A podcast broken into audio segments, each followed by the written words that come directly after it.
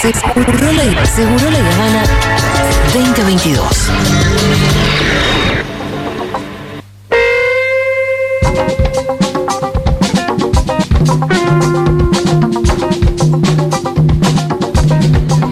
Seguimos en la terraza de Junta junto a nuestros oyentes.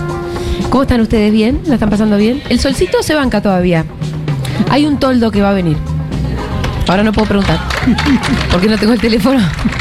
Pero hay un toldo que va a venir. Y el señor Santiago Levín merece un segundo aplauso de parte de ustedes. Es el momento de su columna. Hola Juli, hola chicos, hola, perdón a los que le estoy dando la espalda. Acá atrás. No era, no era mi intención, quedó así. Los ángeles no tienen espalda. Qué buena la cosa. Qué buena pítula que le acaba de Bueno, el tirar. Pito está tirando una labia. ¿Vieron el posteo que le hizo a la Debo en Instagram? Ay, sí, Pitu. No, no, no, no, Qué hombre no. enamorado, por favor. Llorando, leyendo el posteo en el baño. yo. Yo estoy muy lejos de ser un ángel, no los quiero decepcionar. Eh, ¿De qué nos vas a hablar hoy, Santiago? Qué buenas las cosas que se están tomando y, y comiendo acá, ¿eh? Que se ven desde aquí. Sí, la famosa empanada de hongos, que yo la critico porque me parece que. Pero no son los No hongos. son de los Julia. hongos de los de de No, Julia. no, no, esto no. no. No, por las Yo, dudas. lo- yo critico la empanada de hongos porque me parece que casi que solo se habla de la empanada de hongos cuando en realidad la carta de Junta tiene otras estrellas que están perdiendo brillo por estar al lado de la carta de hongos. Digo, de la empanada de hongos, pero aún así fue lo que yo me pedí. Mirá. Porque realmente es muy buena. Ya que vinimos con los hongos, dijiste seguimos. Sí, sí, vamos con eso. ¿De qué vamos a hablar, Santi? Vamos a hablar de comunicación y sentido común. Y hoy, a pesar del el espíritu festivo, de estar todos acá al sol, yo sentí la necesidad de ser muy, muy, muy preciso, que cada tanto me agarra ese ataque. Entonces lo escribí. A veces no, hay columnas que son más improvisadas, hay columnas que son más lo que los oyentes quieren. Esta yo quería palabra por palabra decir lo que voy a decir ahora. Comunicación y sentido común es un tema que me obsesiona. La mente es ese artefacto que nos permite conocer la realidad, armar teorías, recordar, tener memoria, sentir afectos y darle sentido personal y sentido histórico. Inventar cosas, compartir, pensarnos, inventar futuros posibles y llevarlos a la práctica. Y la mente necesita que la hablemos más. Por eso hablamos de política en una columna de salud mental. Para las cosas que no tienen remedio, por ejemplo la muerte, está la filosofía. Para las que se pueden cambiar está la política. Y la mente es el instrumento de la filosofía y también es el instrumento de la política. Entonces hablemos un poco de política, ese invento humano maravilloso para cambiar las cosas que deben ser cambiadas. Esto lo dije, lo dijimos un montón de veces. El progresismo, es decir, ese conjunto que quiere un mundo justo y solidario, que quiere la justicia social, ha regalado las palabras como instrumento político a la derecha. Ese conjunto que defiende el orden establecido. La derecha comprendió que precisa del poder y de la potencia de la palabra para construir una narrativa que sostenga sus privilegios. La meritocracia, la ignorancia del pobre, que siempre requiere de la tutela del que sabe, la violencia de los zurditos, la superioridad racial de los blancos y rubios, etcétera, etcétera. Tanto nos han robado la palabra que hasta se han adueñado de las técnicas grupales. Mientras el grupo desaparece como oferta psi-terapéutica, teniendo el pasado maravilloso que tiene en nuestro país, su enorme potencial es tomado hoy por los focus groups de los Durán Barbeta del momento. El progresismo, en cambio, derrotadísimo en los 70, vuelto a derrotar en los 90 y en los 2015, el progresismo decidió devenir arrogante y desdeñar la palabra. Dejar de lado las palabras con las que se construye el llamado sentido común. ¿Y qué es el sentido común? Yo llamaría hoy provisoriamente sentido común a una convicción casi hipnótica de estar muy cerca de la verdad, una convicción que se construye cuidadosamente, milimétricamente, profesionalmente, desde búnkers muy especializados. Las ideas sobre la inflación, que supuestamente se genera por la emisión monetaria, sobre el aborto, sobre los PBIs afanados, sobre el dinero guardado en el satélite ARSAT, sobre los mapuches terroristas, sobre las vacunas que te meten pedacitos de metal, sobre la peligrosidad de los locos, sobre la falta de ganas de laburar de los pobres, sobre el extremismo ideológico en las tomas de los secundarios. La mismísima idea de la grieta, todas esas ideas y muchas más, no son solamente falsas, son además percibidas como verdaderas y como propias, y más todavía, como generadas por el propio pensamiento y la propia capacidad de deducción. Esto es el sentido, lo que yo llamo sentido común. Un maravilloso invento del marketing de la derecha. Lo está, perdón que te hago una interrupción. Lo estás hablando en un sentido como más bien gramsciano, ¿no? Total- definición totalmente. Ese gramsciano. conjunto de valores e ideas que en realidad proponen las élites este, con la superestructura em, para que nosotros nos creamos ciertas, esas mismas, ese mismo conjunto de ideas y valores aunque no nos representen. Qué bueno que trajiste a Antonio Gramsci acá. Por ese camino se ganan elecciones. Hoy la derecha lee a Gramsci. Eh, se ganan elecciones, se generan climas de terror, se desvían energías sociales, se generan climas de violencia que culminan, por ejemplo, en el atentado a Cristina, evento que jamás podría haber existido sin un clima previo cuidadosamente trabajado desde la comunicación y el sentido común. Mientras tanto, en Ciudad Gótica, el progresismo no solo renuncia a la valoración de la palabra y al recurso de la comunicación, sino también a la estrategia de la construcción de una narrativa colectiva de esperanza. Ejemplo, vivimos momentos muy duros en el país, todos lo sabemos. La inflación se come el salario, la indigencia y la pobreza aumentan a valores inusitados, las tarifas siguen subiendo, ahora viene una de colectivos en el AMBA. Y el gobierno, nuestro gobierno, no posee una estrategia de comunicación que ayude a entender el origen de la inequidad, el origen verdadero de la inflación, que es una puja por la apropiación de la renta, el destino trazado desde la política económica, que encienda un discurso que encienda una lamparita de esperanza en el sentido de que el sacrificio tiene un norte, solamente aprieta y aprieta.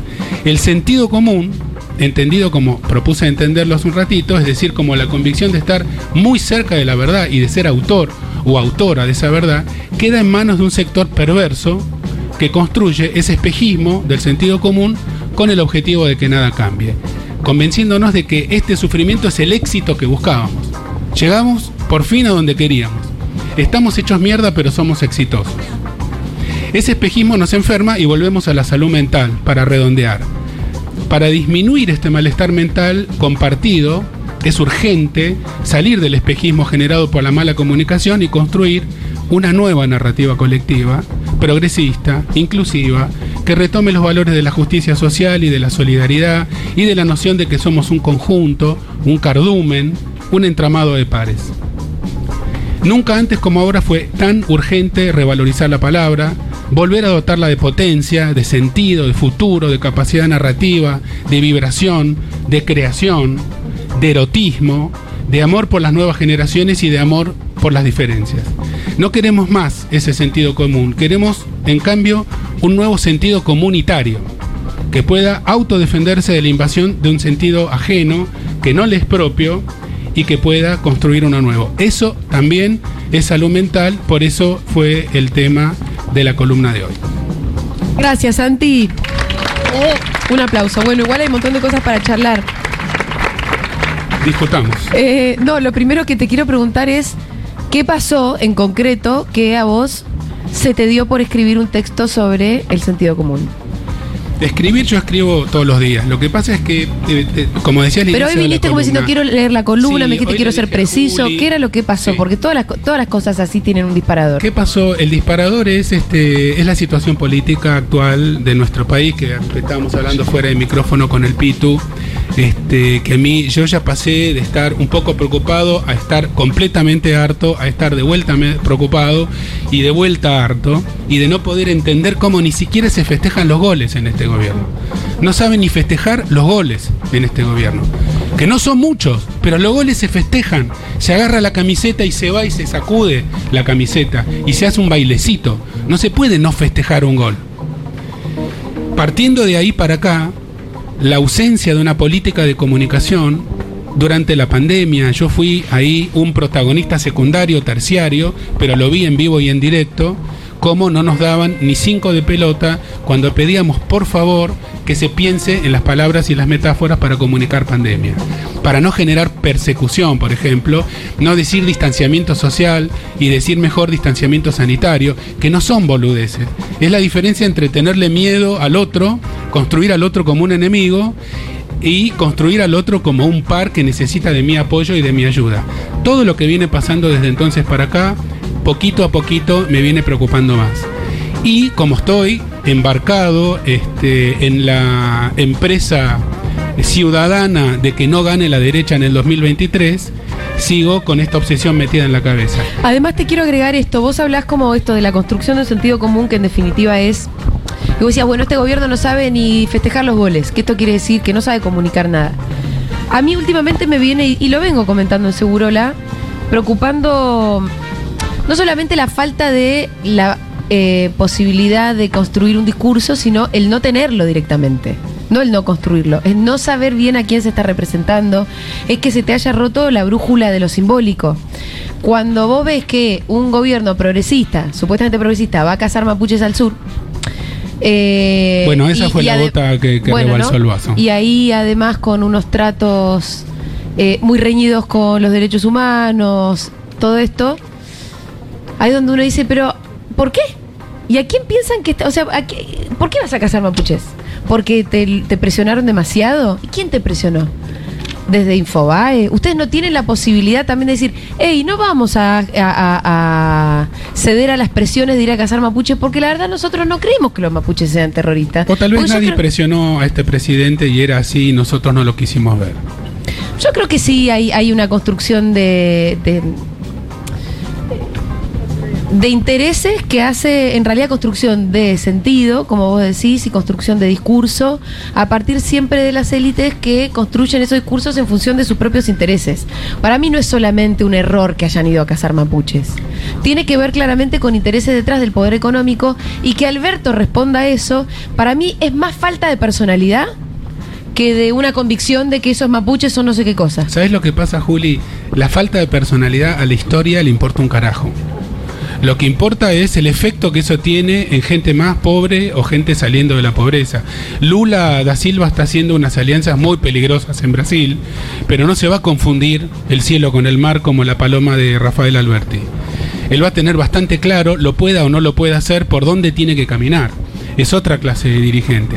Y, y en esto, digamos, más allá de tener razón o no tener razón, esto se, se dirime en cuánta gente come al final del día y cuánta gente no morfa. Por eso a mí me desespera ese tema. ¿Alguno quiere hacer algún aporte? No, me quedé pensando en lo que, en lo que decía Fede Vázquez el otro día respecto de que como a veces la, la ineptitud barra la ignorancia, no me acuerdo qué palabra usó, eh, le abre el juego a, a la violencia y a la actitud más conservadora. Lo llevó al punto de. dio el ejemplo de la Rúa, ¿no? En el sentido de que de la Rúa, digo, terminó matando gente en la Plaza de Mayo, pero el recorrido tuvo que ver con, con la propia ineptitud y una cosa de inacción, que la respuesta frente a eso a veces tiene que ver con, con violencia, con, con una actitud más conservadora, facha, y, y algo de eso se, se percibe acá también, es verdad. Yo no sé cómo lo ve Santiago. si lo- Yo lo estoy totalmente de acuerdo, pero agrego, agrego con una vieja, no sé quiénes tienen mi edad acá, no veo a nadie, eh, una vieja, un viejo reflejo de los zurditos que es la autocrítica. Mirémonos a nosotros, digo, necesitamos eh, gente que piense el progresismo, que elija las palabras, que piense, que construya una narrativa que sea alternativa a la narrativa de la meritocracia y que vuelva a instalar la idea de que un mundo mejor es posible. No podemos caminar por la vida resignados y resignadas a que las cosas estén como están. Y el poder de la palabra, que es nuestro instrumento principal, es el instrumento de la cultura, es lo que nos hace humanos. Eh, eh, ese poder de la palabra lo tenemos que volver a conquistar. No lo tendríamos que haber dejado nunca en manos equivocadas, pero lo tenemos que volver a conquistar porque los programas políticos, la utopía, la poesía, el futuro, el amor, el amor por la diferencia y la lucha por un mundo mejor están construidos con palabras. Los hechos vienen después, primero vienen las palabras. Y esas palabras las tenemos que volver a conquistar. Esa, esa palabra, esa, que es la que genera la mística, la que genera la sensación de nosotros, es la que tenía, por ejemplo, el primer peronismo, es la que tuvo también gran parte del kirchnerismo, salvo los últimos años, una narrativa que incluya a todos. No se trata solo de criticar a la derecha, que aparte la tiene mucho más clara que nosotros, comunicacionalmente, sino de advertir cómo hemos dejado de darle importancia a un hecho que es absolutamente central. Y junto con la palabra, la verdad. La verdad quiere decir cuánta gente se está cagando de hambre, cuánta gente... Este, la demonización de las tomas de los colegios fue otro tema que me indignó. El lunes pasado lo, lo hablamos. Eh, entre paréntesis, reconozco que la corrección que me hicieron esos cinco o seis oyentes sobre la etimología de la palabra alumno es totalmente correcta y el que estaba equivocado era yo. Qué lindo darse cuenta de eso también, ¿no? Sí, sí, y bueno, pero para eso estamos. este, justamente la idea no es este, evangelizar, sino aprender entre todos. Así que está buenísimo eso, me encanta que me corrijan. Em, te decía, vos recién decías la derecha la tiene mucho más clara que nosotros, de este lado, comunicacionalmente. Te agrego que la derecha sabe muy bien, no solamente, insisto con esto, ¿no? No es solamente en qué, con qué fórmulas construimos discursos, sino tener claro a quién estamos tratando de representar. Y la derecha está como muy, muy radicalizada, está que no tiene ninguna duda de para qué lado están queriendo ir. De hecho, creo que lo tienen mucho más claro ahora que hace cuatro años, cuando fueron gobierno, que todavía estaban viendo más o menos. Y ahora uno atrás de otro están repitiendo, ah, no, si volvemos a ganar, ahora sí, ¿eh? Eh, pero la derecha no está teniendo ningún prurito a la hora de decir eh, las cosas que sienten y que creen y el, y el proyecto que ellos tienen. En cambio, del otro lado, hay todo el tiempo una incomodidad, como que no podemos pedir tanto y creo que nos tendríamos que empezar a permitir también soñar más. Ma- eh, so- so- tener sueños un poco más claros y sobre todo más profundos. Absolutamente. No puede ser que como, viste cuando dice, bueno, che, eh, nadie está hablando de la reforma agraria, ¿no? No sé, viste. Bueno, yo es sí, que nadie pero está hablando de la reforma agraria. Qué claro. pena que nadie habla de la reforma agraria. Sí, porque es como que porque- todas nuestras batallas y todas nuestras demandas siempre son un poquito, un chiquito. Que Yo te bajen las expensas, No, nada más. que- Claro. Con eso estás contento. Y lo cual está bien, yo creo que esas batallas hay que darlas y esos pasos también hay que darlos, pero también hay que tratar y volver a recuperar el sueño en grande. Sí, es como si se hubiera acotado el espectro y corrido a la derecha. Entonces, digo, la discusión está entre que los mapuches son unos terroristas y que sim- o que simplemente son unos usurpadores de tierras que hay que sacar. No, o sea, como que, tenemos como que si volver- corrido. Tenemos que volver al origen, Fito. Queremos todo, no una Exacto. partecita, queremos todo.